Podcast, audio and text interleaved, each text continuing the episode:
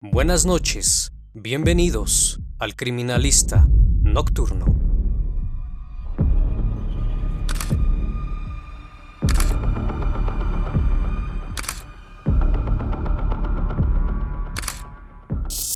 Buenas noches, bienvenidos a una nueva transmisión. Espero que todos se encuentren muy bien desde cualquier parte del mundo donde sintonices este canal. A todos aquellos miembros que se acaban de unir, sean bienvenidos. Les recuerdo que pueden seguirme a través de las redes sociales, además de que pueden escucharme en Spotify. Pueden encontrarme como el criminalista nocturno. Así que vamos, que la investigación debe comenzar.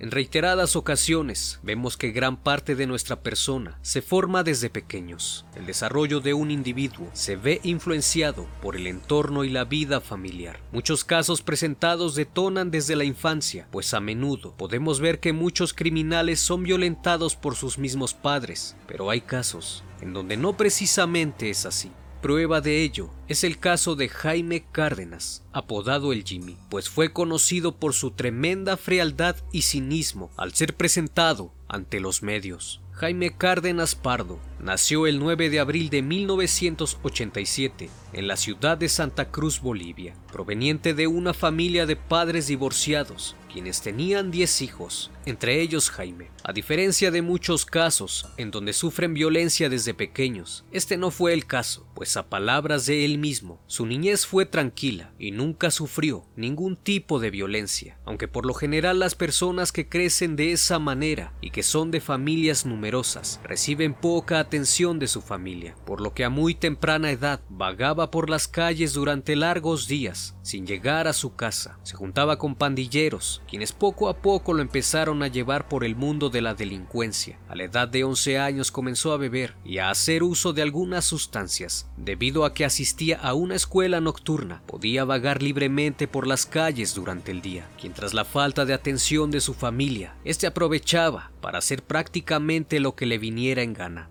14 años ya sabía lo que era probar todo tipo de drogas, además de que recurrentemente peleaba con su madrastra, pues su padre se la pasaba trabajando todo el día y este se la pasaba vagando en las calles sin hacer nada. En noviembre del año 2001 comenzó a delinquir, pues la situación del momento lo hizo robarle un celular a un borracho que se encontraba en la calle. Se le acercó y le despojó del celular, que minutos más tarde vendió para poder comprar alcohol. Su desarrollo en la calle lo llevó a cometer pequeños robos, pues no trabajaba y necesitaba dinero para solventar sus vicios, además de que procreó a un hijo a tan temprana edad. Se dedicó a recorrer las calles en busca de autos para abrirlos y así poderles extraer el estéreo, además de que les quitaba los faros y las llantas a los automóviles. Cuando llegó a la edad de 17 años, un día tras un robo, su víctima se resistió cuando éste intentaba despojarle de sus pertenencias, por lo que se enfureció y perdió el control, agrediendo al hombre con un cuchillo, causándole la muerte. Al huir del lugar, varias personas se percataron del hecho, por lo que calles adelante fue identificado y detenido por la policía de Cochabamba, en Perú. Cuando lo registraron, no contaba con ninguna identificación, así que le preguntaron qué edad tenía, a lo que sarcásticamente mencionó que era menor de edad, y debido a que no había pruebas suficientes en su contra, lo liberaron. Incluso no fue suficiente que él mismo admitiera los hechos. Para la policía, no había pruebas incriminatorias, por lo que fue puesto en libertad. Al darse cuenta que la policía lo había dejado en libertad por ser menor de edad, aprovechó la oportunidad para delinquir. Fue entonces que conoció a un sujeto llamado Ever Alvis Vera, quien era un policía dado de baja por colaborar en la evasión de un reo peruano en el penal de San Roque en julio de 2009. El 9 de octubre del mismo año se encontraba en Sucre, Bolivia. Tras buscar diversión, encontraron a unas jóvenes universitarias, Marfa Delgado, de 20 años de edad, y Nairobi Muñoz, de 21 años a quienes invitaron a beber y a bailar, pues tenían pensado quitarles sus pertenencias, pero a solo unas horas la situación se salió de control y bajo el consumo de sustancias ilícitas planearon abusar de ellas, así que las tomaron de las manos y se aprovecharon de la situación de las jóvenes. Y tras cometer el hecho, ellas los amenazaron con denunciarlos. Ante tales amenazas, Jaime reaccionó de manera violenta y le desfiguraron el rostro a cuchillazos. Posterior a eso, al ver que aún seguían luchando por su vida, tomaron algunas piedras y se las arrojaron en la cabeza. Habían terminado el crimen con tanta hazaña que el lugar quedó hecho un completo desastre fueron encontradas sin vida la madrugada del 11 de octubre en el sector de la Calancha. Pronto la policía acudió al lugar y fueron identificadas ambas mujeres, quienes eran la novia y la amiga de un comerciante de autos lujosos. Este al enterarse de tal suceso comenzó a investigar quién había cometido tal hecho, por lo que fue puesto al tanto de que ese día las jóvenes se encontraban con un sujeto y su amigo que se hacía llamar el Jimmy. Ante tal situación, en lugar de denunciarlos, prefirió vengarse, así que investigó quién era el sujeto que le apodaban el Jimmy, y se enteró que era un hombre que se dedicaba a robar a transeúntes, además de ser adicto y alcohólico, y que tenía un hijo de cuatro años. Fue entonces que se le ocurrió darles venganza de la manera más indignante posible, pues contrató a unas personas quienes terminaron con la vida del pequeño en el año 2010. Cuando aquel niño salió de la tienda, lo subieron en un auto y se lo llevaron. Horas después, lo encontraron sin vida. En esta ocasión, quien sufrió las consecuencias de la venganza no fue el asesino, sino su propio hijo. Aquel niño fue privado de la vida de manera despiadada. Desde entonces, Jaime Cárdenas se llenó de tanta ira que comenzó a buscar a personas de las localidades más cercanas, habiendo éstas pagado el odio y desprecio que sentía tras la pérdida. Su comportamiento había dado un cambio en su persona, pues con el paso de los días, su carrera delictiva se incrementaba cada vez más, actuaba sin pensar y con tremenda hazaña. No le importaba agredir a las personas y robarle sus pertenencias, y como consecuencia de ello, varias veces fue aprendido y encarcelado, pero como las ganancias de sus robos eran significativas, sobornaba a los policías y lo libre. A palabras de él mismo, llegó a matar hasta 15 personas de diferentes localidades. Fue así que el 17 de febrero de 2011 se encontraba en La Paz, Bolivia. Andaba rondando por las calles, esperando a su siguiente víctima, hasta que logró ver a un ciudadano quien no representaba mayor amenaza para él. Sacó un cuchillo e intentó despojarle de sus pertenencias. Este se resistió, por lo que él actuó airosamente provocándole múltiples heridas en el cuerpo que milagrosamente no fueron tan graves y logró salvarse. Aunque en esta ocasión varias personas lo vieron e inmediatamente llamaron a la policía y lo denunciaron, y aunque intentó huir, fue capturado por la Fuerza Especial. Una vez detenido, admitió ser responsable de más de 30 asesinatos, incluidos los de las universitarias, y de un hombre que asesinó tras quitarle una laptop. Hasta este punto las autoridades se preguntaban cómo había estado tanto tiempo en las calles sin ser detenido, por lo que luego de su confesión mencionó que era amigo de muchos policías y que en algunas ocasiones, cuando era detenido, lo sobornaba y lo dejaban libre, además de que le pedían favores criminales a cambio de dejarlo en libertad. Mencionó además no estar arrepentido y que con nada regresaría a la vida de sus familiares. ¿Qué remordimiento? ¿Ha habido remordimiento? Claro, tengo remordimiento. Si no es pues un conejo, ¿no? Sí, estoy en la cárcel. Pues. Si no sé qué quieren, que me van a llenar de sentencias. Pero ¿qué vamos a hacer? Pues no ve, a veces las cosas que pasan, ¿no? La plata, la ambición, de todo. Cuiden a sus hijos, ¿no? Cuidado sean como yo. ¿Tú recuerdas cuántas personas? A ver, van a decirle que mata vacas, ¿cuántas vacas mata al día? No, no, eh. ¿Y qué circunstancias? ¿Te acuerdas? ¿Algo? No recuerden. Si me han dado otra sentencia. ¿Qué más quieren? No les basta que ya tenga 30 años, es que me vaya a podrir en una cárcel, así. Cambiar, pues también, ¿no? Uno piensa, te están encerrado, ya ve las cosas de otra perspectiva, ¿no?